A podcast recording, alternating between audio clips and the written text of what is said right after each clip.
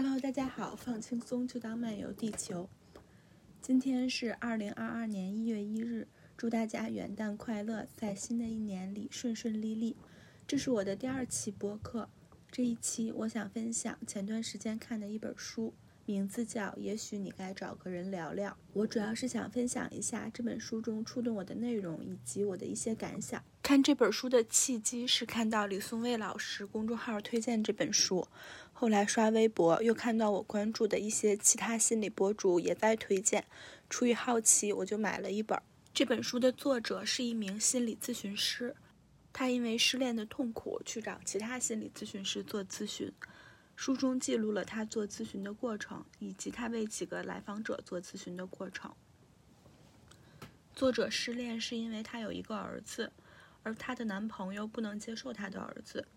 她的男朋友只想过二人世界。下面就和大家分享一下这本书触动我的内容。作者的一个来访者名字叫约翰，他是一个编剧，内心觉得所有人都是蠢货，在咨询时也非常的不配合。有时候看到约翰，我就好像看到了自己。有段时间，我内心非常烦躁，对每个人都不满意。一点点小事都让我很愤怒，比如我去洛阳买了胡辣汤寄回家里，并且告诉我妈妈煮的时候要多放水，要不然它就会太太浓稠。但是我妈妈煮完之后拍照发给我，说这个也太浓稠了，我就好生气，特别烦躁。我想我不是早就说过要多放水了吗？那段时间我经常因为这种非常小的事情烦躁。后来我找到了烦躁的原因，因为熬夜、睡眠质量差，所以才会这样。那约翰呢？他烦躁的原因呢？书中提到，作者带儿子去看球赛，中场休息时遇到了约翰。后来约翰对作者说：“你儿子很可爱，他还牵了你的手，这对男孩子来说很难得，这种好事儿可不会一直都有。”因为约翰有两个女儿，没有儿子。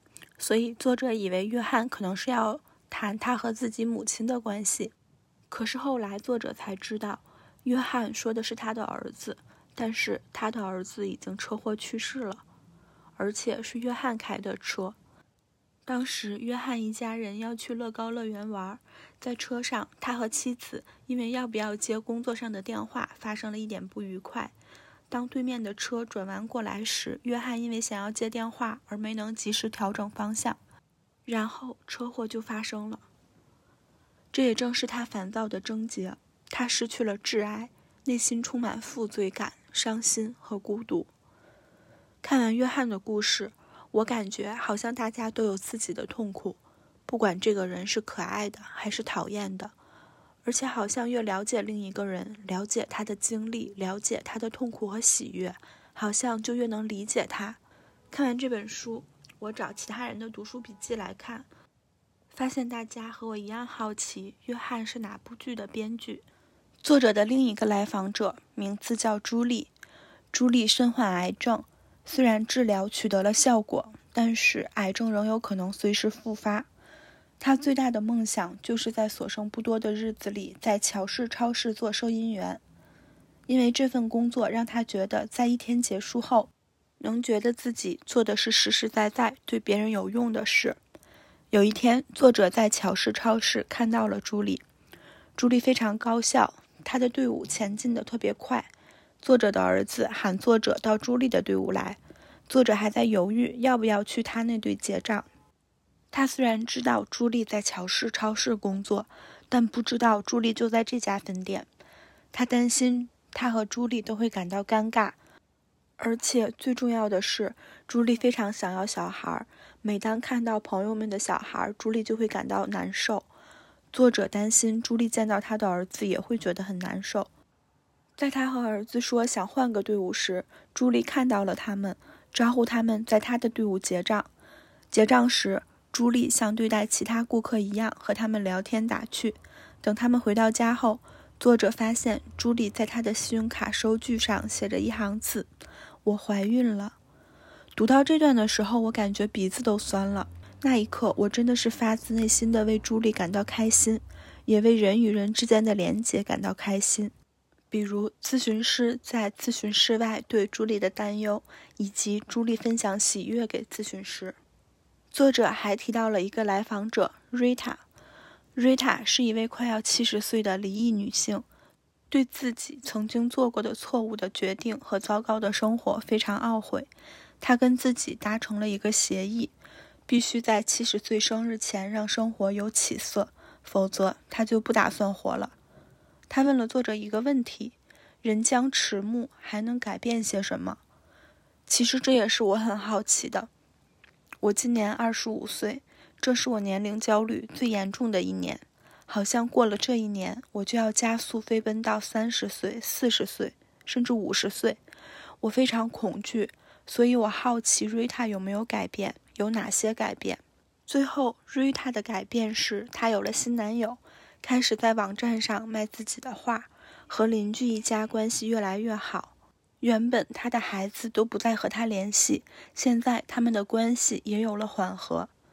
当然，瑞塔的这些改变不是一蹴而就的，但是看到他的新生活给了我很多力量。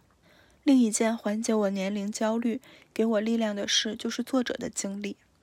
作者是三十多岁半路转行做咨询师的。而且在快四十岁时，通过试管有了自己的孩子。他的经历让我觉得年龄好像也没有那么可怕。三十多岁再转行，也依然可以在新的领域表现优秀。书中还有一些我非常有共鸣的内容，比如作者在书中提到了一本书《活出生命的意义》。这本书是我在今年五月份看完的，当时我很迷茫，不知道工作生活的意义是什么。看到作者也看过这本书，我感觉很奇妙。我喜欢的作者也看过我喜欢的书，让我觉得和作者之间好像产生了某种连结。作者失恋是因为她的男朋友没有办法接受她的儿子。我和作者有同样的困惑。既然如此，当初为什么要在一起呢？在分手后，作者也会忍不住视奸对方的账号，对分手感到困惑、痛苦。虽然分手，还是希望能接到对方的来电，这些都让我感同身受。作者一开始因为失恋而进行咨询，但是在咨询的过程中，渐渐发现自己真正痛苦、恐惧的是什么，而一开始的分手原因好像就显得没有那么重要了。最后的结果不再关乎男友失恋，而是发现自己，就像他的咨询师所说的，悲伤的不仅是分手这件事。他说：“他的人生已经走过一半了，悲伤的症结是比失恋更重大的事。真正的症结是对死亡的焦虑。我想，别人也许只是自我发现的一面镜子而已。”最后和大家分享一下书中提到的我非常喜欢的一篇散文。欢迎来到荷兰。当你的身体里孕育着一个宝宝，就像是在计划一场美妙的意大利之旅。你买了一大堆旅游指南，还做好了精彩的攻略：罗马斗兽场、米开朗基罗的大卫像、威尼斯的贡多拉。你或许还会学几句简单的意大利语。所有的一切都是那么激动人心。经过几个月的翘首期盼，那一天终于到来了。你收拾行囊，踏上旅途。几小时之后，飞机着陆了。机组人员走过来跟你说：“欢迎来到荷兰。”荷兰，你大吃一惊，为什么是荷兰？我要去的是意大利，我应该已经到达了意大利才对呀！我一辈子都梦想着能去意大利，但飞行计划临时有变，他们决定停在荷兰，而你只能既来之则安之。但重点是，他们也没把你带去一个可怕的、令人厌恶的、肮脏不堪的。充满瘟疫、饥荒和疾病的地方，仅仅是一个和预想中不一样的地方罢了。于是你不得不下飞机，去买一本新的旅游指南，还得去学一门全新的语言。你还会遇到一群原本永远都不会遇到的人。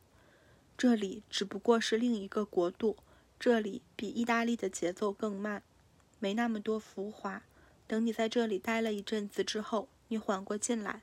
眺望四周，会发现荷兰有风车，荷兰还有郁金香，荷兰甚至还有伦勃朗。但你认识的所有人都在忙着往返于意大利，而且都在炫耀着自己在那儿过得有多好。在你的余生里，你却只能说：“是的，我原本也是要去那里的，我都计划好了。”而这种痛苦永远、永远、永远、永远都不会消失，因为失去梦想是一种非常非常重大的损失。但是，如果你把生命都浪费在哀叹你没去成意大利这件事上，你就永远不能自由地享受荷兰非常特别、非常美好的方方面面了。